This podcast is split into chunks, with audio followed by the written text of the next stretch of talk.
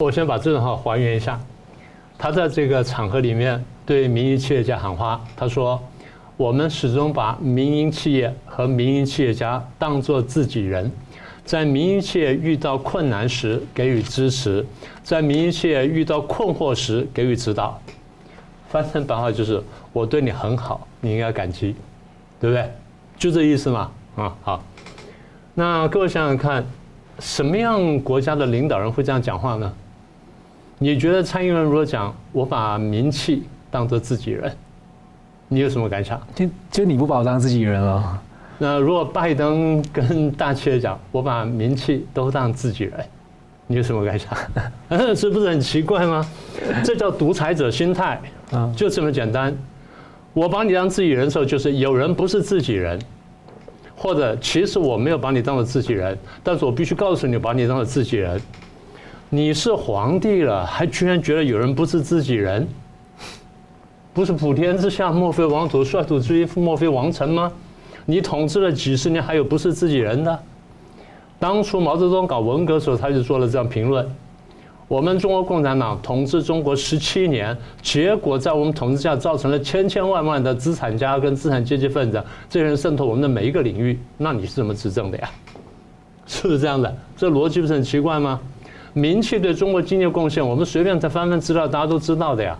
从改革开放以来，民企对中国经济贡献少，刚开始那几年不算，后面发展起来的时候呢，都是百分之六七十、七八十以上，甚至百分之一百多。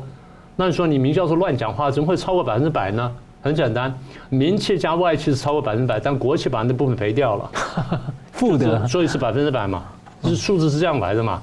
所以民企对国对中国经济贡献有多大，大家都很清楚。你今天讲的话叫风凉话。嗯，中共这几年来大搞国进民退，是民企自己搞的吗？还是中共自己搞的？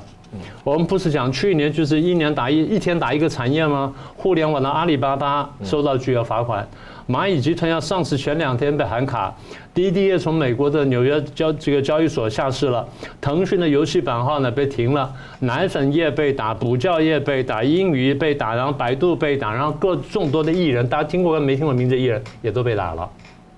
那你说是这些人真的是出了问题吗？是，有些人当然有问题。但是你政府的政策这样打法是不是也有问题呢？好，房地产受到三道红线融资的限制，最后呢一蹶不振，现在搞到到处烂尾楼了，很多地方呢房子交不上，然后老百姓呢不肯交交房贷了，不肯交按揭了，然后民企的这些呢，民企的房地产呢，就是债务全部违约要暴雷了，恒大呢超过万亿，然后房企呢被搞垮了，你觉得对房企当然有责任，但你觉得政府的政策是不是有问题？你为什么一早就没有看到这些事情？为什么没有防微杜渐呢？好，最近这几年来，中共经济非常惨。好，当然原因不止这些了。哈，我们还是可以数数：美洲贸易战、武汉肺炎，然后你又搞垮香港，然后国际贸易呢开始萎缩，当然还有乌克兰战争，这都不能全怪你。然后你的全面清零的这个政策，搞了产业链断掉了，然后订订单都逃出去了，然后失业大量增加。你觉得这些真的都是民企的责任吗？还是说都是外国人的责任，还是你自己有没有责任？如果真的像我们所说的，民企对中国大陆经济贡献这么大，其实这几年民企对中国大陆经济贡献呢，大概百分之六七十跑不掉，对不对？我们随便算算都晓得，民企垮掉之后呢，经济增长数字一定会下来，就 GDP 一定会下来，然后外贸一定垮掉，然后就业也会垮掉，就业一旦垮到一定程度的时候，社会就开始动乱，所以这东西都是连着的。那你说他知道不知道？慢慢知道了，但共产党向来就是我不太算经济账，我只算政治账，也就是政治上我只要抓牢住，别的我根本就不太管。否则的话，他不会说我一这共产党一进城之后就把那个工商企业全部搞垮了，什么三反五反啦，什么这个国有化等等，不就搞得一塌糊涂吗？这个就是重蹈当年的覆辙嘛。好，那么现在弄了这么紧了，好，去年经济呢成长。原来说要这个五点五趴，那最后呢说啊，我们完成了三趴，三趴也是严重灌水的。大家说有一半就不错了啦。那么这个三趴呢，是二零二零年以来呢，大概是最差的一次。那么也就是一九七六年改革开放以来呢，文革结束之后呢，几乎是最差的一次。那你说啊，这个有有各种各样因素，过去天灾人祸这么严重，也不过是如此呀，对不对？所以你自己看看你到底做了一些什么事情。我别的不要说，光说今年一月份吧，欧洲对欧洲各国对中国订单减少百分之五十，北美两个国家对这个中国订单呢减少百分之四十。换句话说，订单是砍半的。那这些订单呢，过去很多是交到民企手上，那现在呢都拿不到了。民企开始萎缩之后呢，它全国就开始下滑。那这些讲完之后，你还别忘记，去年呢在打这些各种各样产业的时候，不是叫了一句很漂亮的口号吗？就说共同富裕吗？是不是？所以大家听得非常振奋。然后海外很多人讲啊，共同富裕了，你看看这个多么好的一个概念呐，多么美好，什么等等。台湾很多小粉红也跟着开始嚷嚷啊，共同富裕，共同富裕。后面就讲了。我们要规范财富积累机制，规范财富积累机制。那到底怎么规范，我们不晓得。但是我们晓得，就是当时共同富裕出来的时候，刚刚讲的什么马云、马化腾啊、柳传这几个，哎，纷纷就开始大捐钱，开始大贡献。为什么要共同富裕了？共同富裕，那可就是简就用他们话来说，叫做打土豪分田地嘛，就这意思嘛，这叫共同富裕嘛。所以共产党想的不是真的让大家怎么富裕，而让这些富裕人怎么样把这钱吐出来，然后包括把这钱挤出来、逼出来，然后分给我们大家。这就是标准。我讲那种就是共产党的心态。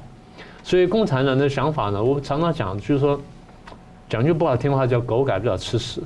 为什么这样？你说哎，你怎么话讲这么重？不好意思，你要看看他们今天共产党人对内怎么训练共产党人。你得看懂这件事情，也就是共产党人在培养新共产党的时候，他拿什么东西教他？嗯，他用他用什么样的东西去洗他的脑，让他怎么去改变思维？然后你要这样去想，这样你才能做共产党人。所以当大家都这样想，为什么我说大家都是大大小小的战狼？因为他都这样培养出来的，在每一层级培养战狼。所以小小战狼就要吃中战狼，中战吃大战狼，但大战狼有机会就回来往下吃。所以上上下交下招争力的结果。中国就变得一塌糊涂，所以我刚才讲说，这个名气这个问题，为什么我特别要挑出来讲呢？因为这话背后反映的心态呢非常可怕。当名气是自己人的时候，他告诉你，其实有人不是自己人。所以你刚刚问啊，有什么影响什么的？这样讲吧，除非中共彻底改变这心态，否则情况呢只会越来越糟。但是心态不太可能改变的，因为他的党就是这样，就这意思。我想请问一下，从共产党看起来，共产党人是不是自己人？不一定，不一定，不一定。政治局委员是不是自己人？应该是了，对不对？那孙政才是谁？嗯，政治局常委自己人了吧？周永康是谁？然后军委副主席总该是自己人了吧？拿着枪杆子。郭伯雄、徐才厚是不是自己人？不是。那毛主席接班人该是自己人了吧？好像也不是。林彪被解决掉了。嗯。国家主席总该是自己人了吧？啊，不是，刘少奇被斗掉了。文革没爆发前，国家主席当然是自己人。文革一爆发之后，国家主席就不是自己人了。好，那总书记总该是自己人了吧？他是我们的头，是我们战狼的头。哎，不要忘记，胡耀邦跟赵紫阳好像不是自己人。之前有一个人呢，还干过党主席的，那叫华国锋，也不是自己人。所以现在走到现在，刚刚不是讲说习近平打造了一个个人集权的这么一个体制吗？是。所以现在看起来，干过总理的李克强。干过政治局常委的汪洋，跟干过政治局委员的胡春华，可能也不是自己人。那样听起来名气听起来应该心里很害怕啊。对啊，我现在就讲，我说谁是自己人嘛？所以我就就在阐释的观念。所以谁是自己人呢？从共产党跟共产党的领袖看起来，现阶段对我有利用价值的才叫自己人。一旦时过境迁的时候，你就是日抛，你就不是自己人了。好，那现在我问最后一个问题。从共产党看起来，今天的两岸关系当中，谁是自己人，谁不是自己人？倒抽一口冷气，对不对？嗯。在台湾，很多人讲说，我们讲九二共识，讲一中各表，他应该把我看作自己人了，因为我反台独。真的是这样子吗？等到他中共心目中的真的台独被打掉之后，你就是被位的台独。显性台独打了之后，你就是隐性台独。为什么？因为你永远不是自己人。大家听明白了吗？所以，请台湾的朋友们跟海外华华人朋友们好好想想看，你到底是不是共产党的自己人？对这个事儿，其实说来也是一个可以开一门课的内容，所以也很难简单的讲。呃，但是我在之前，我其实真的蛮想按照这个明教授刚才的说法再说两句哈。其实。习近平，我觉得很多人误判，认为习近平是像毛泽东一样的强人，就他想干什么就想干什么，他想打台湾就打台湾。但是习近平现在可能会发现形势比人强，他绝对不是他想干什么就干什么的。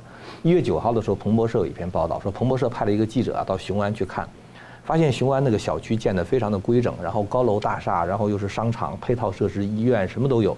但是就少一个东西，就是人，根本就没有人搬过去。习近平所谓的千年大计，一共投了六千六百四十一亿的人民币，这还是在我们能够看到的纸面上就已经投了六千六百多亿。但是结果呢，就是建了一座鬼城。你可以想象一下哈，邓小平在南海边画了一个圈，就画了深圳，深圳就变成了一个中国的一线城市。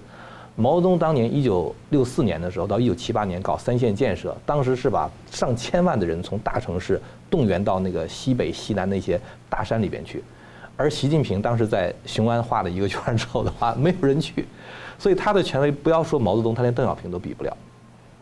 这是第一点。第二点的话，其实说明一个什么问题呢？说明中国现在其实中国人现在对于政治方面的这种国家动员呐、什么号召啊、什么之类的，他现在已经非常的冷感。他还是一些经济自己的经济利益，我到雄安去干什么，对吧？他他实际上是出于经济利益的考虑。也就是说，习近平现在发现，就是他的权力看起来好像很厉害。他甚至在去年五月份的时候，找什么国务院总理蔡奇啊，中央办公厅不是中央办公厅主任蔡奇啊，国务院总理李强啊，一块儿去开会，要强制很多的这个这个企业，央视中央的企业央企啊，包括一些事业单位、大学，按道理来讲的话，这都是中共牢牢抓住他们工资的，让他们搬到雄安，他们都不去。所以就是说，习近平对中国的控制远远不像我们想象的那么厉害，而且就是说中国的经济哈，因为这就说到，如果说中国人现在变成更加是看重经济的话，中国经济如果搞不好，它会演变成为政治危机。这种政治危机的话，会会非常之大。所以对习近平来说的话，他现在把中国经济搞好是一个不得不做的一个选择，因为对他来说，他。中国依赖美国远远大于美国依赖中国，这就是为什么他在很多时候他不得不讲要讲要对美国示弱啊，要搞要搞好经济。OK，回到这个去中国化跟去中共化的问题哈，其实我觉得台湾哈，就是说我们作其实作为我个人来说的话，我我认为我是在党派之间是比较中立的哈，我不偏向哪一个党，但是呢，我有两点哈，第一点我觉得我非常珍惜台湾现在得之不易的这种民主和自由，这些东西我觉得是台湾未来经济繁荣和社会发展的一个保障。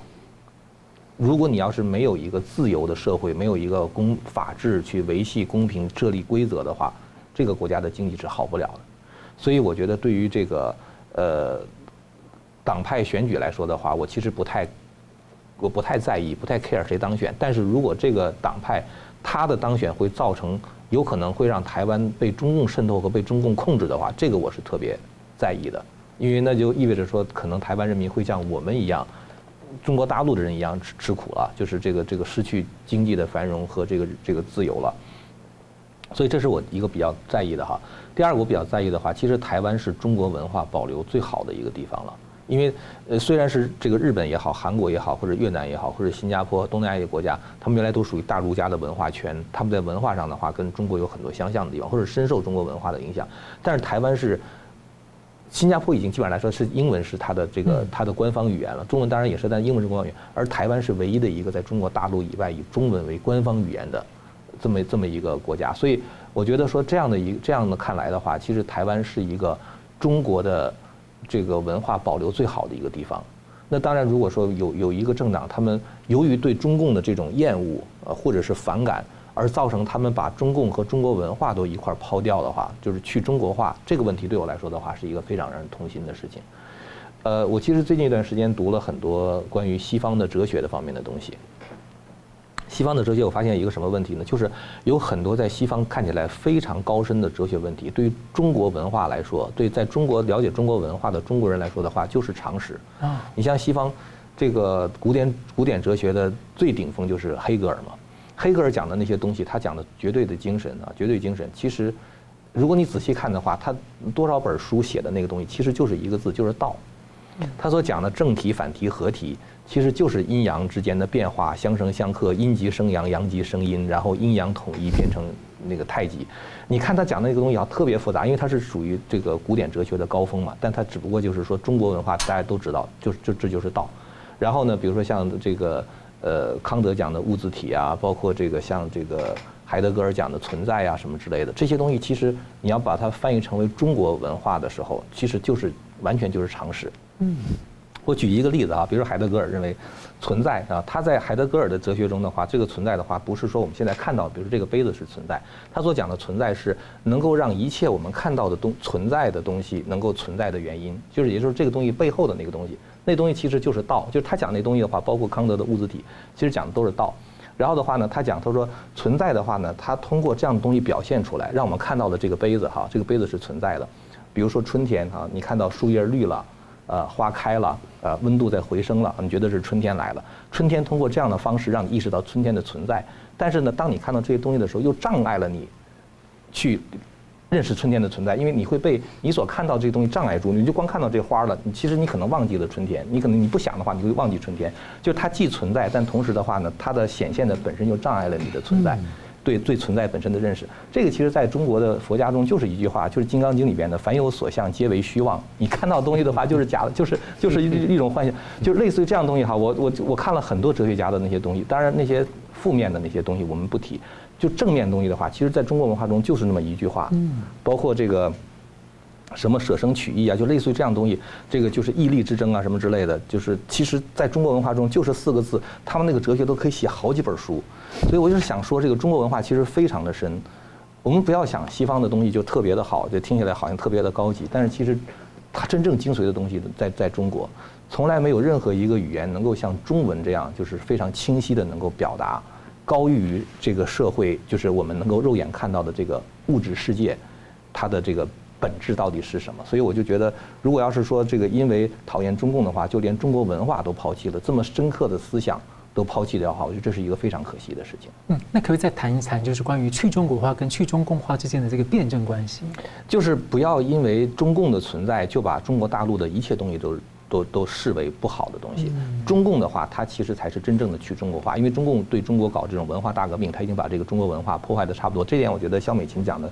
非常的到位，就是中共才是真正在做这种去去中国化，所以我觉得就是说，对，不要把中共的那种党文化，中共自己建立那套党的党的文化意意识形态当成是中国文化，它其实只是外来的，它是马列主义。跟中国文化中一一点点的糟粕结合出来的一个结果。新闻大破解的观众们，大家好，非常感谢大家对我们的支持和帮助。那我们在 YouTube 上呢，成立了一个新的子频道，叫“新闻大破解随选”。我们把呢相关的这个啊、呃，就是精彩片段都汇集在一起，来方便大家分享给朋友们。那么也希望大家能到此频道来按赞、订阅以及分享给更多的朋友。而另外呢，我们在一个新平台叫做“干净世界”有新闻大破解的频道，我这里要特别跟大家推荐“干净世界”，真的是非常好用，有许多还很重视隐私，而且呢没有暴力、色情等等，很适合合家观看，所以也鼓励大家到“干净世界”来订阅新闻大破解的频道，并且呢还有相关的 App 也可以跟你的朋友分享。那很感谢大家的支持，新闻大破解，我每周一、三、五再见。